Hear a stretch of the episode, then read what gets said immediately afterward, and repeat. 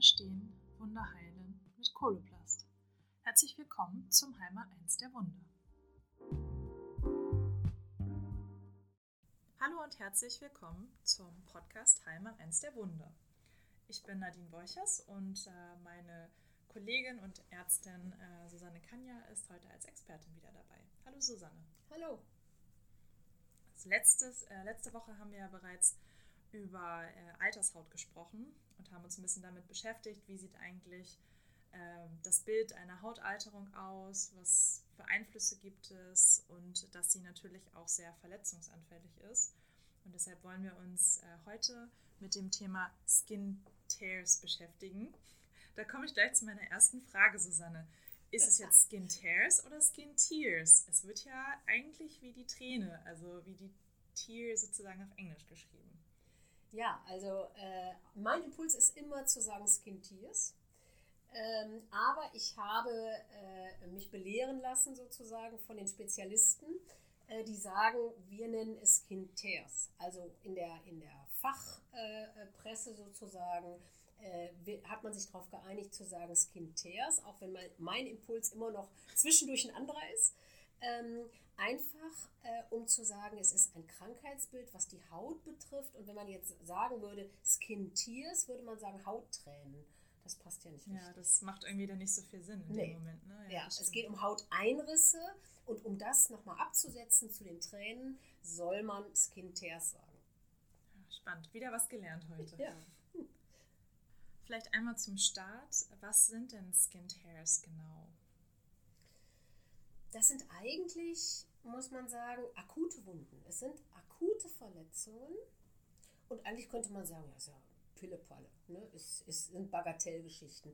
Und oftmals werden die auch so ein bisschen, sag ich mal, unter ferner Liefen behandelt, was nicht richtig ist, denn äh, sie entstehen insbesondere beim älteren Menschen auf dem Boden einer Altershaut. Und wir hatten ja beim letzten Mal darüber gesprochen, dass die eben eine geringere Elastizität hat, dass sie einen geringeren Schutz bietet und dass sie deutlich, deutlich, deutlich langsamer heilt. Also eine, sag ich mal, scheinbare Bagatellverletzung bei einem alten Menschen hat einen ganz anderen Stellenwert als eine Bagatellverletzung bei einem jugendlichen Menschen. Und deshalb haben diese Wunden einen eigenen Stellenwert und deshalb haben die auch einen eigenen Namen, um das zu würdigen äh, und um auch sich klarzumachen, das ist eben keine Bagatellwunde, weil sie entstehen auf dem Boden einer Altershaut und deshalb sind sie komplikationsträchtig. Also es sind traumatische Verletzungen beim älteren Menschen, die entstehen dadurch, dass der sich stößt, dadurch, dass der gegen die Bettgitter äh, rutscht äh, oder ähnliches.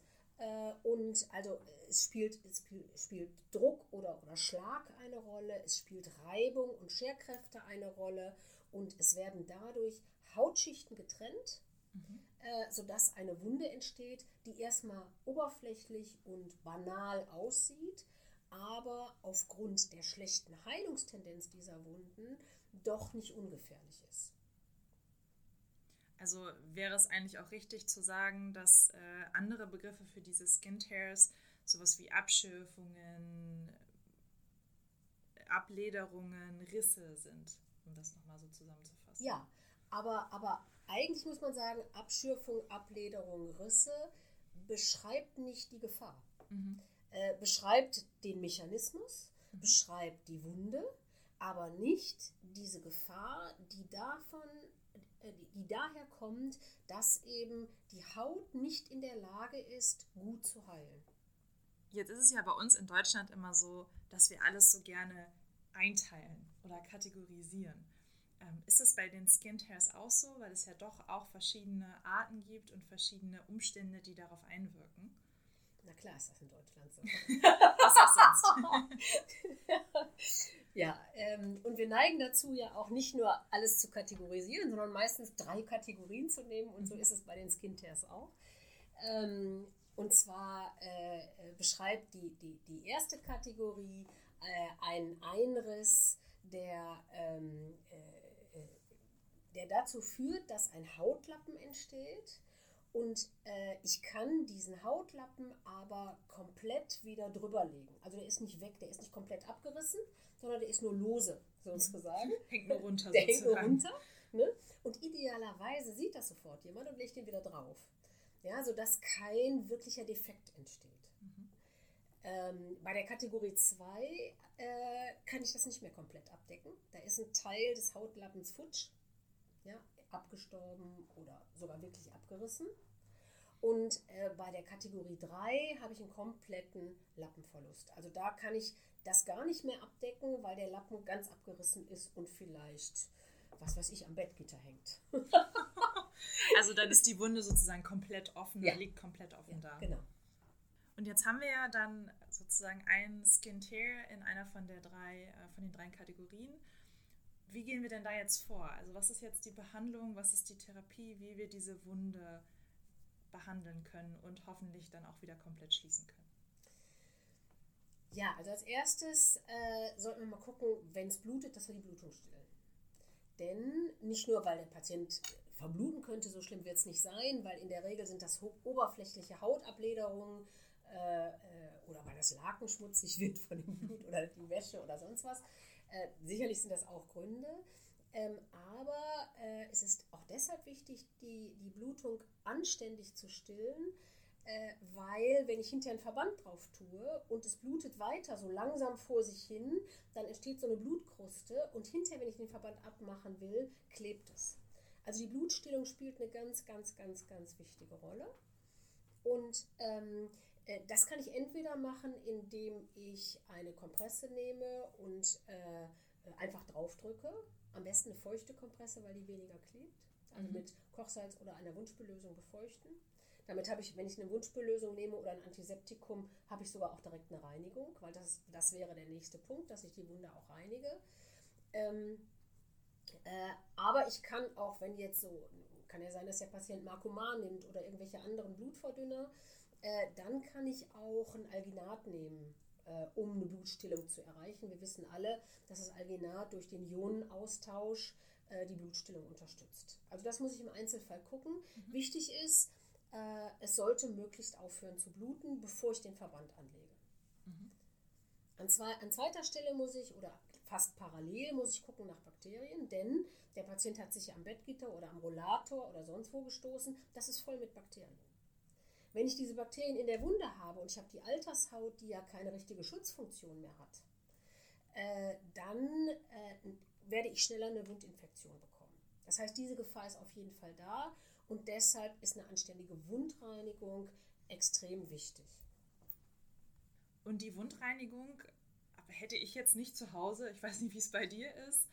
Hat man das da? Was kann man da nehmen? Also wie geht man da am besten vor? Ja, also ähm, äh, ich habe die in der Tat zu Hause. Ja, aber ich, ich sitze ja hier auch an der Quelle sozusagen. Ich habe unser Orange natürlich zu Hause, wenn ich jetzt irgendwelche Verletzungen hätte. Aber natürlich hat man die nicht in jedem Haushalt. Das stimmt schon. Wir haben deshalb ja äh, firmenseitig äh, ein Erstversorgungskit zusammengestellt mit den äh, Allrens Reinigungstüchern, mit denen man gleichzeitig dann die Blutstillung machen kann, durch, indem man da etwas draufdrückt. Äh, und dann hat man Blutstillung und Reinigung sozusagen im allerersten Schritt. Die Tücher sind da drin. Äh, und dann ist auch etwas zur Wundabdeckung drin. Da gehen wir gleich, äh, da würde ich gleich nochmal drauf eingehen. Aber äh, das ist extra dafür konzipiert, weil genau den gleichen Gedanken hatten wir auch dass nämlich in den Haushalten sowas gar nicht ist. Da kommt der Pflegedienst mit seiner Tasche da irgendwo hin und Frau Müller hat sich gerade verletzt und der Lappen hält, hängt da so halb runter. Und dann steht er da und sagt, oh Gott, oh Gott, was mache ich denn jetzt? Äh, und äh, da, ist so eine, da ist eine Karte bei, die zeigt für Schritt für Schritt, was man tun muss. Da ist eine sterile, Kompress äh, eine sterile Pinzette drin, damit man den Lappen repositionieren kann. Äh, und äh, da ist eben Eurens als Reinigungslösung in Form von Tüchern drin, die äh, einzeln verpackt sind, damit man die Wunde eben reinigen kann und eben auch eine Blutstillung machen kann. Okay, das ist ja auf jeden Fall praktisch, gerade auch mit, den, mit der Tüchervariante oder auch in anderen Varianten. Äh, Hauptsache, man kann die Wunde erstmal richtig reinigen. Ja, also man sollte auf jeden Fall den Pflegediensten sagen, fordert euch das an bei euren mhm. Außendienstlern, äh, dieses Kit. Denn äh, das ist super, das hat man in der Tasche und dann kann man es einfach rauszaubern und hat man alles, was man für die Erstversorgung braucht. Mhm. Und wenn wir jetzt die Wundreinigung sozusagen gemacht haben, äh, was kommt dann als nächster Schritt? Äh, dann sollte man gucken, dass der Lappen möglichst gut und glatt und faltenfrei, faltenfrei repositioniert wird. Äh, in dem Kit ist dafür eine sterile Pinzette da. Mhm. Das sollte man also nicht mit bloßen Fingern machen oder auch nicht mit Lieber unsterilen nicht. Handschuhen, sondern wenn man jetzt keine Pinzette hätte, kann man auch eine sterile Kompresse nehmen und es vorsichtig drüber streichen. Aber vorsichtig, man sollte den Lappen nicht beschädigen, damit er gute Chancen hat anzuwachsen sozusagen. Und dann muss man überlegen, wie fixiere ich das Ganze? Ich kann jetzt dann irgendein Pflaster drauf machen. Äh, und da ist es eben dann besonders wichtig, dass es nicht weiter blutet und, und so Sickerblutungen entstehen, weil dann verkrustet das und das tut den Leuten dann hinterher weh, wenn man das Pflaster abmacht. Äh, und was, was aus meiner Sicht ideal ist, ist das äh, Beatain Contact, weil es haftet gut auf der Wunde, ohne zu kleben.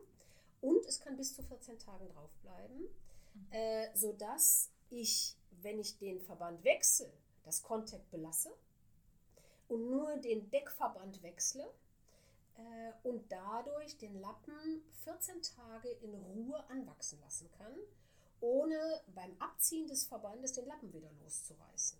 Das ist für mich die Lieblingsvariante. Die habe ich häufig auch in Heimen, als ich noch niedergelassen war, habe ich die häufig so in Heimen eingesetzt. Es kann sein im Verlauf, dass die Wunde dann zu trocken wird. Dann müsste man einen Silikonschaum nehmen aber wenn man einen Silikonschaum nimmt und der Lappen ist noch nicht richtig festgewachsen, dann muss man auf den Schaum unbedingt, unbedingt mit dem Edding Pfeil machen, damit der Nächste weiß, wie muss ich es abziehen, damit ich den Lappen nicht wieder runterreiße. Naja, da muss man auf jeden Fall dann aufpassen, wenn man es dann wieder löst. Ja, also das ist ganz wichtig.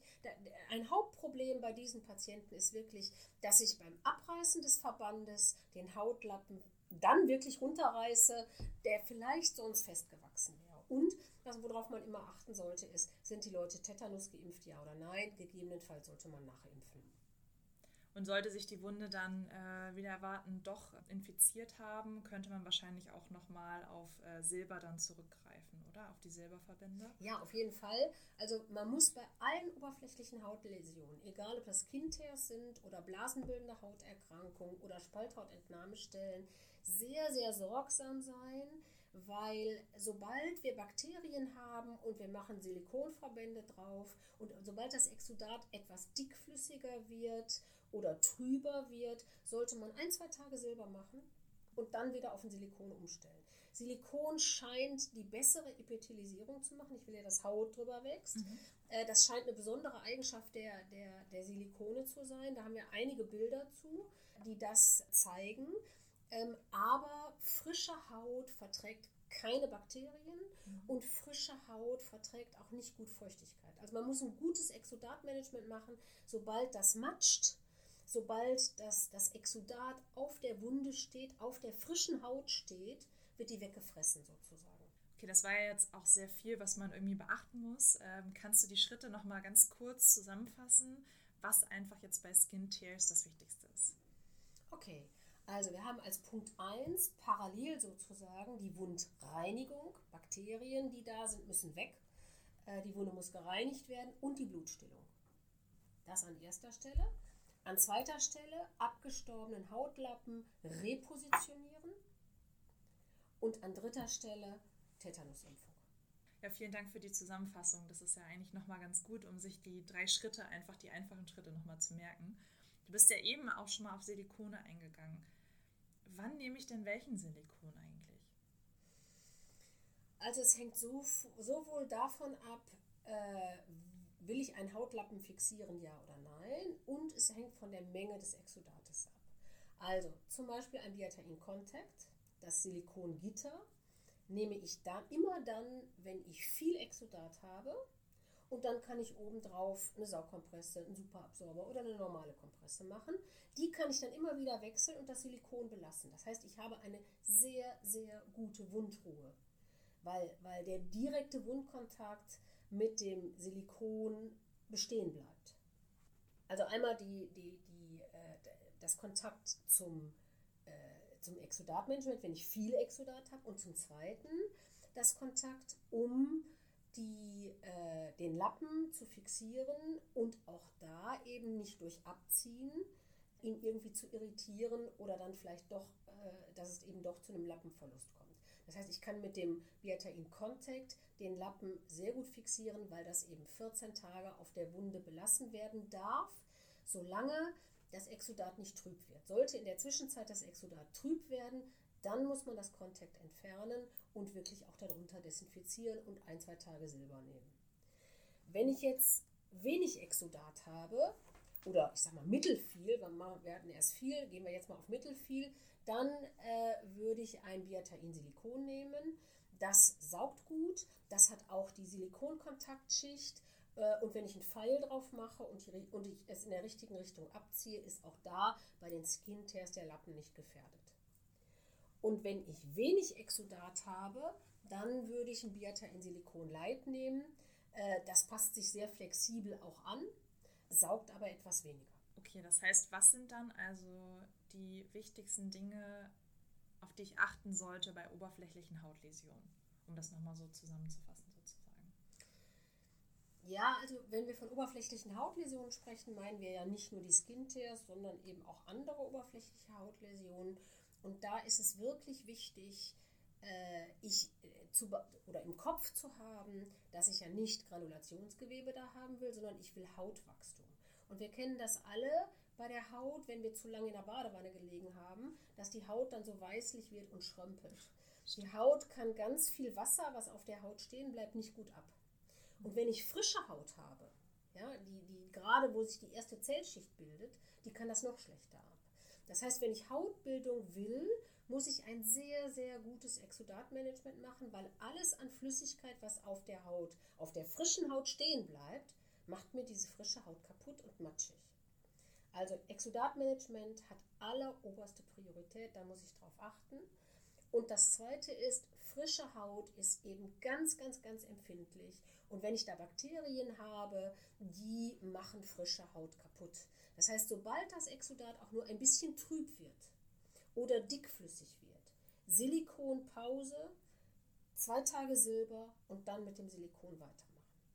Okay, dass man sozusagen so ein bisschen das aufteilt mit der Behandlung und dann einfach die Wunde immer im Blick behält. Genau. Dann ist ja generell auf jeden Fall wichtig, dass man einfach vielleicht dieses Kit oder auf jeden Fall Teile des Kits ähm, immer parat hat, beziehungsweise das Kit vielleicht einfach in der Tasche hat, gerade ähm, in Seniorenheimen, wo auch hauptsächlich die Zielgruppe dafür ist, sozusagen, ähm, dass man das immer dabei hat, weil was war nochmal in dem Kit drin? Also zum einen äh, die Eurens Reinigungstücher, äh, womit man die Wunde reinigen und auch gleichzeitig über, über Druck äh, dann eine Blutstillung machen kann. Dann ist das Biatain Contact da drin, um den Lappen, den man repositioniert hat, zu fixieren und eine Pinzette, um den Lappen steril zu repositionieren. Und als Wundabdeckung ein äh, Biatain Foam, äh, der nicht haftet, äh, damit man eben, äh, äh, wir haben es extra nicht den, den Silikonform genommen, damit man eben das, das Kontakt 14 Tage wirklich auf der Wunde lassen kann, der Lappen eine Chance hat festzuwachsen und äh, deshalb eben den Schaum sozusagen lose oben drauf hat, äh, damit man diese Fixierung hat sozusagen. Und ich finde find dieses Kit richtig gut. Der, die Anregung kam übrigens aus einem ambulanten Pflegedienst, der gesagt hat, weißt du, was wir brauchen? Äh, wir bräuchten genau das, damit wir das in den Taschen haben. Mhm. Und ich bin total happy, dass wir das umsetzen konnten. Ist auf jeden Fall super hilfreich, wenn man das einfach äh, dann immer dabei haben kann. Ja. Also gerne direkt äh, mal den, den Außendienstler ansprechen und sagen, dass man das Kit äh, auf jeden Fall auch braucht. Und äh, gerade bei dem Contact ist es ja auch schön, dass man einfach auch die Wunde bis zu 14 Tage ruhen lassen kann. Ja ähm, das ist ja definitiv dann auch viel wert, um ähm, der Haut auch um einfach diesen Heilungsprozess zu geben. Ja, aber man sollte, also 14 Tage ruhen heißt nicht, dass man sich das gar nicht anguckt, ne? Auf keinen Sondern man sollte mal drunter ja. gucken und gucken, ist da alles in Ordnung. Es ist ja auch durchsichtig, sodass man die Wunde mhm. beurteilen kann. Ja. Äh, ähm, das heißt nicht, dass man jetzt diese Erstversorgung wirklich 14 Tage drauf lässt, sondern man muss, wie gesagt, Exodatmanagement und eben gucken, geht es der Wunde gut äh, und äh, muss ich Maßnahmen ergreifen oder kann ich so lassen. Bestenfalls kann man es dann erstmal ruhen lassen, genau. aber äh, man sollte es natürlich immer im Blick behalten. Ja, vielen Dank, Susanne. Gerne. Da ähm, haben wir heute auf jeden Fall viel gelernt und wissen jetzt, dass es Skin Tears auf jeden Fall sind ja. und keine Skin Tears. Ja. Schönen Nachmittag. Ja, gleichfalls.